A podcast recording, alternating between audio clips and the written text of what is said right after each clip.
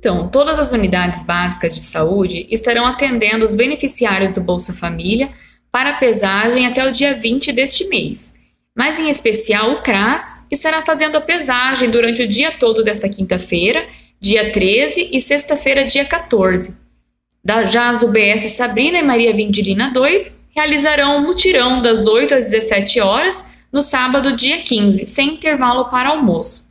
E é muito importante que todos os cadastrados no programa compareçam até essa data ou terão o benefício bloqueado e até mesmo suspenso em 2019.